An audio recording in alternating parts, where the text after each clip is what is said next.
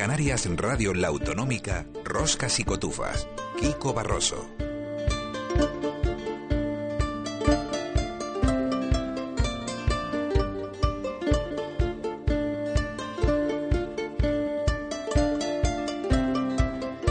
Aquí ponemos nuestro punto de partida en esta segunda hora, este tramo que nos va a llevar de 4 a 5 de la tarde, es viernes, con, con qué alegría, ¿verdad? Porque ya estamos en la recta final del programa, que todavía nos queda la segunda y la tercera hora, pero ya va ahí enfilada la semana y los viernes para nosotros siempre tienen, como para todo el mundo, un color especial. Pero hoy además es un viernes distinto, es un viernes eh, previo, es la víspera del 16 de abril, que se celebra el Día de la Voz. Una fecha esta, el Día Mundial de la Voz, que se celebra desde 1999 a iniciativa de la Federación Internacional de Sociedades de Otorrinolaringología para concienciar sobre las patologías de la voz y sus consecuencias. Esta tarde en Roscas y Cotufa vamos a hablar con una especialista de la voz, alguien que nos ayuda a que nuestra herramienta de trabajo no sufra más de lo debido. Rocío González, logopeda y profesional especializada en voz. Buenas tardes. Hola, buenas tardes, Kiko y todos los oyentes. Bienvenida otra vez a la radio. Otra vez, sí, es cierto. Fue el año pasado, ¿no? Sí, siempre es una alegría estar con nosotros. No conmigo exactamente, pero con el Roscas es la primera vez, ¿verdad? Sí, sí, sí. Pero, pero he hablado con mi compañera, con Mercedes Martín, en otras ocasiones, con Javier Granado. siempre ha habido oportunidad de, de hacerlo, porque Rocío González es una veterana logopeda, pero además también se ha hecho un huequito en el mundo de los talleres para enseñarnos a otros a utilizar bien la voz. Mm, sí, correcto, correcto. Sí, porque em, es cierto que los logopedas se nos conoce sobre todo por la parte sanitaria, es decir, que cuando la voz está enferma, tiene nódulos, pólipos o difonía, lo que llamamos ronquera, pues trabajamos con, con el profesional eh, para mm, ponerle la voz sana, sanita, ¿no? Pero también mm, a, partir de ahí, cuando ya la voz está sana, le podemos dar una dimensión de expresividad, de creatividad con la vocalización con, el, con, el trabajo, con los cursos. Entonces, por eso yo creo que no solamente la logopedia, mm, dirías como estos son para, bueno, para lanzarlo, este mensaje de que no solamente trabajamos la rehabilitación, sino también la técnica vocal. Y la prevención, sobre todo, ¿no? Porque algo que hacemos casi que de manera innata, porque de pequeñito, a través del oído empezamos a hablar, no siempre lo hacemos bien. Sí, depende de quién, del entorno. Es cierto que se, se imita incluso voces difónicas.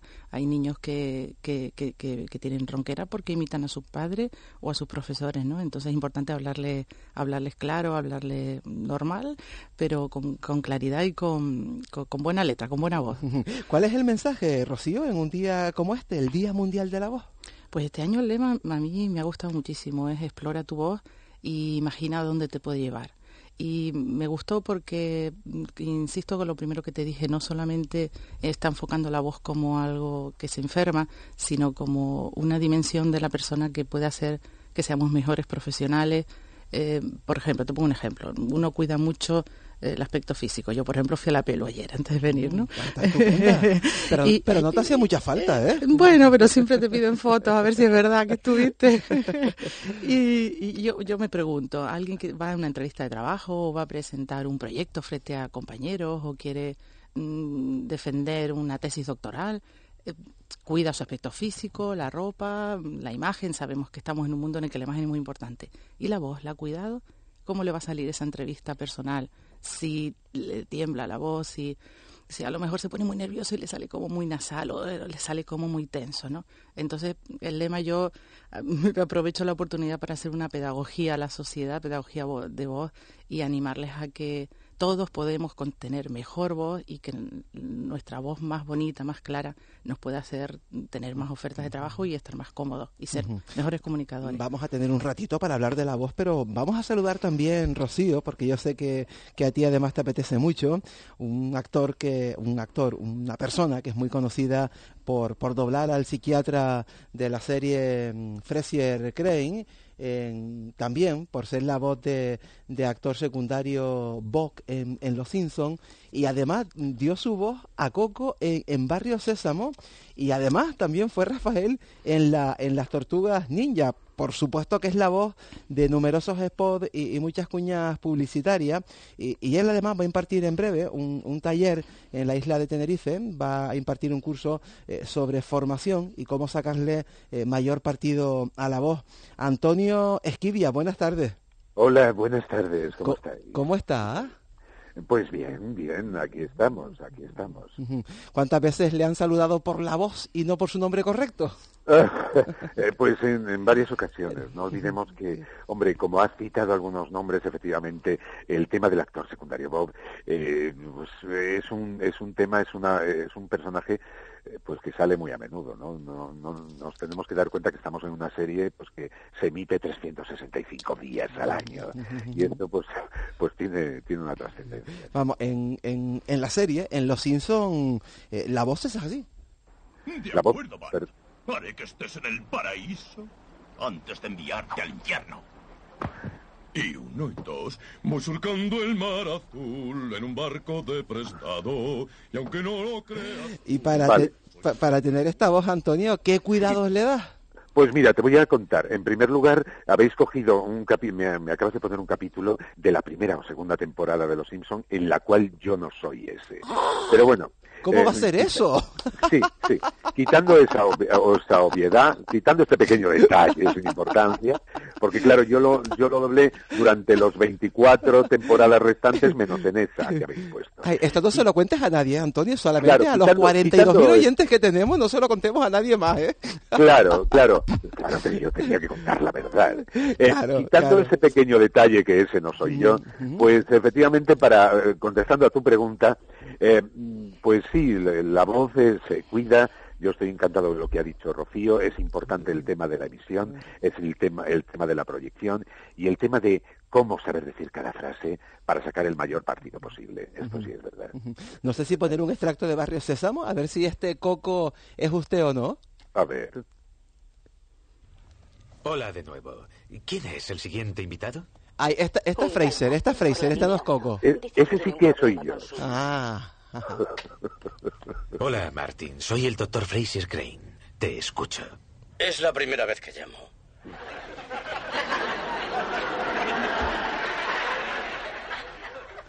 Bienvenido entonces. ¿En qué puedo ayudarte? Este, este no hay duda, ¿eh? Sí, en este caso, en este caso soy yo. no, no hay ninguna duda. ¿Cómo es ese trabajo de, de ponerle mm, la voz a, a, otros personajes? Bueno, pues es un trabajo, fíjate, que ya empezó hace muchos años. Yo llevo 35 años eh, haciendo esto. Y, y, empieza pues que uno es actor, uno lee bien, eh, eh, más o menos gusta la voz, eh, de todas maneras, eh, la voz es lo menos importante en este, en este trabajo. Eh. Y empieza pues siendo muy jovencito, me voy especializando, voy a una escuela. Yo realmente empecé a trabajar antes de entrar en una escuela. Esto es bastante excepcional, pero fue así, mis comienzos. Y, es lo que te puedo contar, que empezó por una, por una gran pasión. Claro. Una pasión bastante atractiva. Rocío, porque ¿qué hay de técnica y qué hay de, de, talento? Si no tienes esta voz porque la naturaleza ha sido generosa contigo, por mucho curso, por mucha técnica que tengamos, ¿esta voz no la podemos impostar o sí? Eh, es como yo creo que es como un deportista tiene que tener un, una biología agraciada y creo que Antonio tiene una laringe privilegiada con una flexibilidad increíble, pero también tiene una esa inquietud por interpretar, por, por lo, contaba él, ¿no? Por contar las cosas de cada, cada palabra, la manera adecuada para transmitir emoción. Entonces, es cierto que es necesario tener un órgano sano y en adecuadas condiciones, pero con el entrenamiento se puede mejorar. Pero esa es la pregunta que siempre mm, yo le quería hacer a Antonio, perdona Kiko si te quito. No, no, no, no, vamos, por supuesto. Eh, cuando crean un personaje, es cierto que cuando es mm, animación, pues estás imitando al personaje original, ¿no? Pero bueno, cuando construyes un personaje, Antonio, mm, ¿qué, importancia, qué peso le das a la voz y qué peso a la interpretación? ¿O por dónde empiezas? ¿Por dónde empiezas a construir el personaje? ¿Desde el tono, desde el timbre, desde la intensidad? Todas esas cualidades que tú dominas también, ¿por dónde empiezas? El personaje se empieza a construir desde la interpretación. O sea, lo, en lo primero que te fijas es en cómo habla esa persona que tú tienes en la pantalla, en la velocidad y el ritmo que tiene, en la cadencia y en cómo interpreta. De ahí luego se pueden sacar varias cosas, ¿no? Tú puedes copiarle si es un actor, pues a lo mejor buenísimo. Tú puedes mejorarle si es un actor, lo que estás haciendo es un actor mediocre. Y tú puedes poner de, tu, de, tus granitos de arena y de tu forma de decir en, varias ocasiones, porque es permisible, ¿no? Yo con Frasier le copiaba en muchas ocasiones, pero hay muchos tonos de Frasier que son míos, de mi cotidianeidad, ¿no? De mi cada día. Son cosas que yo utilizo. Y en el Bob todavía más, en tanto en cuanto es un muñeco. Entonces en el Bob todo, todo es de mi cosecha, porque efectivamente hay una voz de referencia, de original, pero, pero bueno, más o menos le, le pones tú de tu cosecha. En el Bob yo creo que al 95%. ¿Y ahora qué Antonio Esquivias tenemos en antena? ¿Al Antonio más puro? Sí, sí, yo es que hablo así, sí. Esta es la voz auténtica, ¿no? claro, claro, es que la gente dice, pero pero usted eh, me está hablando así por imitar. Digo, yo no es que no imito a nadie, como no me imite a mí mismo. Antonio, y habrá tenido anécdotas, ¿no? sobre todo cuando llama por teléfono o cuando le llaman por teléfono, ¿le, le reconocen por la voz? Sí, hombre, por teléfono no tanto, ¿eh? pero sí a la hora de ir a los establecimientos, de irte a comprar cosas, eh, los supermercados, las gasolineras, eh, sí, cada vez más. No olvidemos, yo se lo decía a un compañero, a ver, yo no solo hago al Bob en Los Simpson, es que hago al superintendente Chalmers y hago al actor secundario Mel, al del huesito en la cabeza. Entonces, no es por no es por Bob que al fin y al cabo sale una vez cada ocho capítulos es porque yo con Chalmers y con el otro estoy en antena 365 días al año. Esto se lo decía yo a un compañero, digo, hay pocos locutores de los telediarios y hay poca gente que esté en pantalla 365 días al año. No nos olvidemos que si Neo, que si Fox, que si Antena 3, entonces es que estamos, se lo decía un compañero, estamos 365 días al año sonando. Y esto, claro, tiene una trascendencia. Lógicamente, ¿cómo no te van a conocer? Antonio, sé que tiene ahora un capítulo de rodaje, ¿verdad? De doblaje.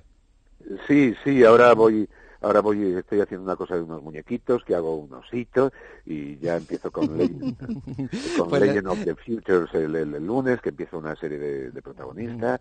Y sí, la verdad es que, y luego los videojuegos, no nos olvidemos que los videojuegos es, otro mundo, ¿verdad? Es otro mundo. Antonio, ¿cuándo va a ser el curso en Tenerife? ¿Ese curso para, para sacar, sacarle partido a la voz? El curso en Santa Cruz eh, lo voy a impartir el día 4 de junio, eh, que, es, que es sábado.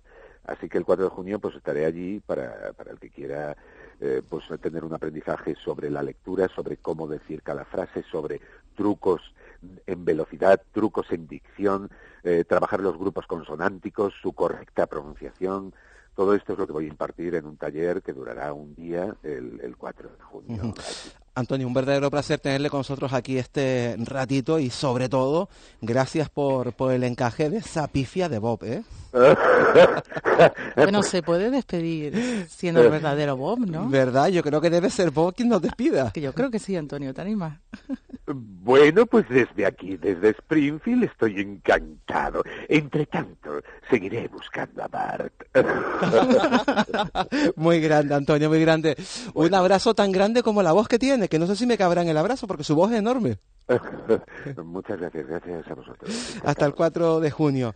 Me quedo con Rocío González un, un ratito más y, para hablar sobre todo precisamente de esa herramienta que es fundamental eh, para profesores, para, para un montón de profesionales que trabajamos con la voz, no solo los que trabajamos en la radio, en la tele, son muchos los profesionales que tienen como principal herramienta eh, la voz, por eso todos debemos cuidarla y no sé si le prestamos la atención que requiere, Rocío generalmente se le presta cuando falla, ¿no? Cuando te levantas un día por la mañana y, no tienes voz, eh, es cuando empiezas a pensar, uy, ¿qué pasa? O estás un poquito ronco, los viernes ya la actividad laboral no la haces con la misma calidad que el lunes, y ahí es cuando ya te empiezas a plantear buscar logopeda, ir al otorrino. Sí, es cierto, eh, es cierto que la gente cada vez está más motivada, ¿no? Pero hay una tolerancia al, al dolor en la voz, Kiko, tremendo. Gente que sufre al hablar, le duele y, aguanta años y años.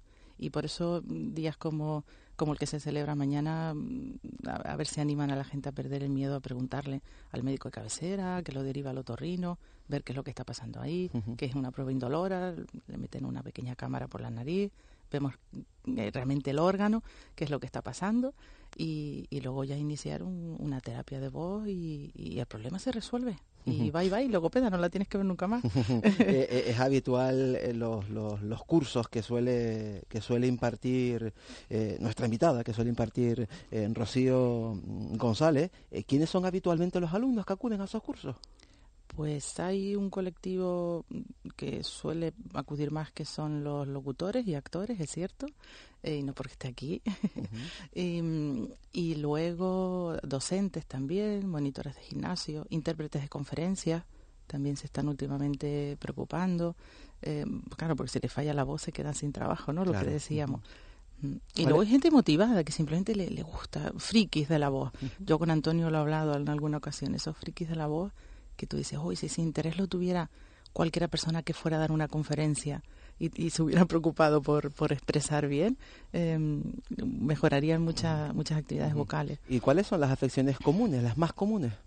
Mira, lo más común es lo que llamamos disfonía, que es una palabra que es lo que la gente comúnmente dice ronquera, estoy ronco. Eh, aunque se suele decir estoy afónico, pero afónico es la falta absoluta de voz. Difonía es cuando se altera y está ronca, seca, eh, más grave de lo normal, tensa.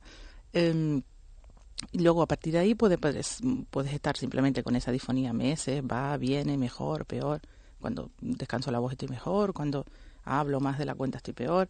Y o, puede producirse de ahí un nódulo, que es la, lesión más común en, todo, en todos los profesionales de la voz.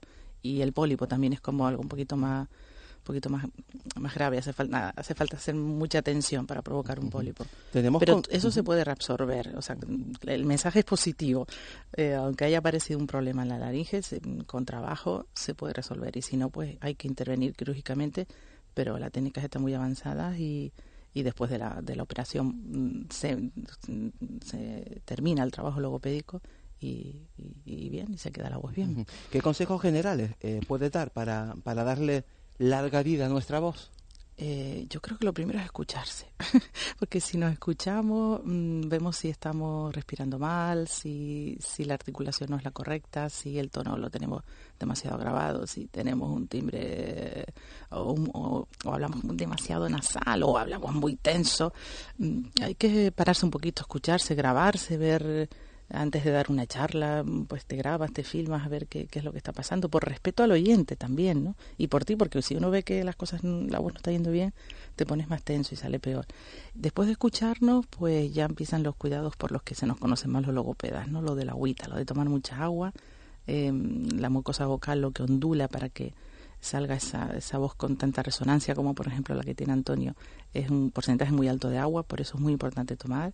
Eh, de, tomar tiempo para descansar la voz. Si por la mañana estoy dando clase, luego al llegar al coche no cojo el móvil y empiezo a hablar, sino intentar meter intervalos de voz de 15 a 20 minutos entre una actividad vocal, como puede ser la vida profesional, y la vida familiar, que ahí también usamos la voz, ¿no? Porque no nos dirigimos, nuestra vida social y familiar no es con, no es por escrito, seguimos hablando, es la misma laringe. Y como tengas niños no para. Mm, claro, entonces hacer cuidados así de voz, y, eh, reposos, perdón, de voz, y sobre todo perder el miedo y, y, preguntar, preguntar a un profesional, mire, ¿qué, ¿qué puedo hacer yo para mejorar? Porque no, no, no veo la fuerte, no me parece clara, la gente me dice que no me termina de entender cuando, cuando hablo por teléfono, cuando doy una charla perder el miedo, ser, querer ir más allá de la voz y no quedarnos con lo mínimo. Oye, ¿qué suele provocar una, una fonía? ¿Cuál es el mecanismo para que nos quedemos sin voz?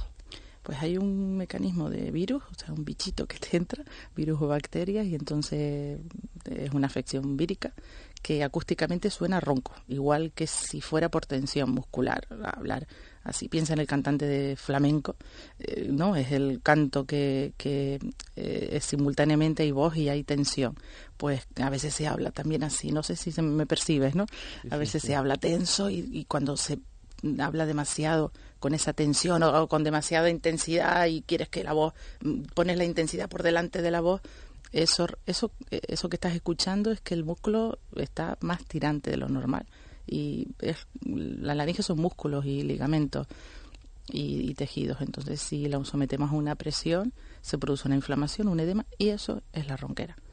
¿Y, y, qué podemos hacer para recuperarla? Pues eh, hay que ponerse a ello. Estoy tomando agüita, ¿sí? no, pasa nada, hay que tomarla. No, no, Me ha oído toda Canarias. Mira, yo voy a hacer exactamente lo mismo. ¿eh?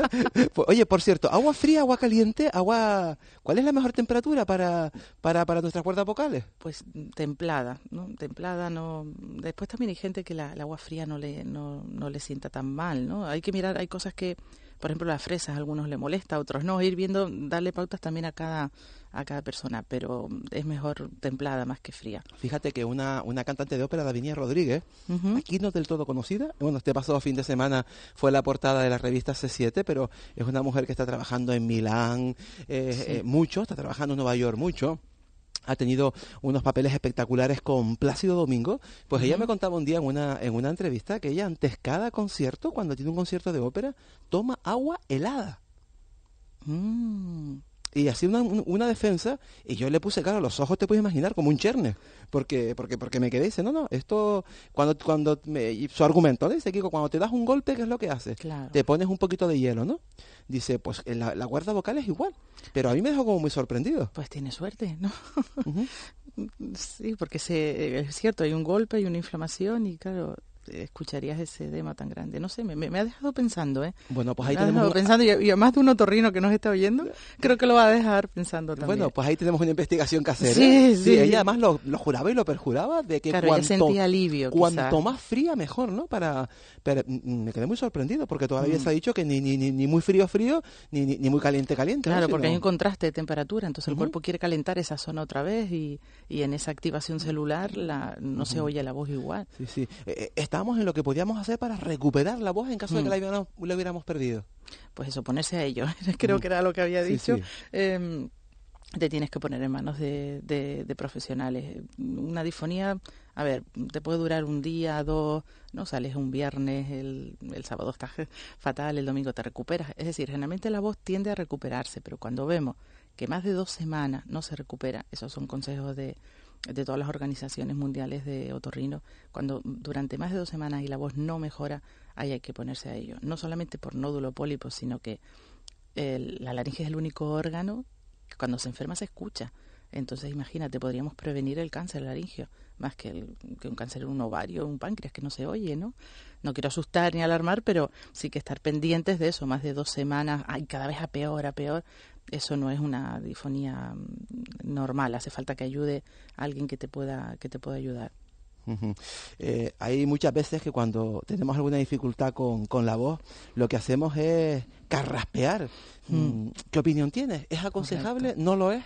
Claro, porque sientes que hay algo extraño ahí y lo, y lo, que sientes extraño que está es o más tensión o falta de agua o el nódulo que está por ahí pegadito a la cuerda vocal haciéndote daño. Es mejor, es, es que hay que evitar el carraspeo y cuando te vaya a dar gana, cambiarlo por bostezar, pensar, carraspeo, lo cambio por bostezar. Y, intento abrir la boca y hace lo mismo, te va a relajar y tomar sorbitos de agua. Lo bueno es ir tomando agua a lo largo del, a lo largo del día para que se vaya hidratando todo el día y luego antes de un concierto, por ejemplo, o una conferencia o algo importante que vayas a dar durante una hora, pues sí que la hora previa, hora y media previa, ahí sí aumentar la cantidad de agua, pero de normal tomando sorbitos a lo largo del día y relajar también, bajar los hombros.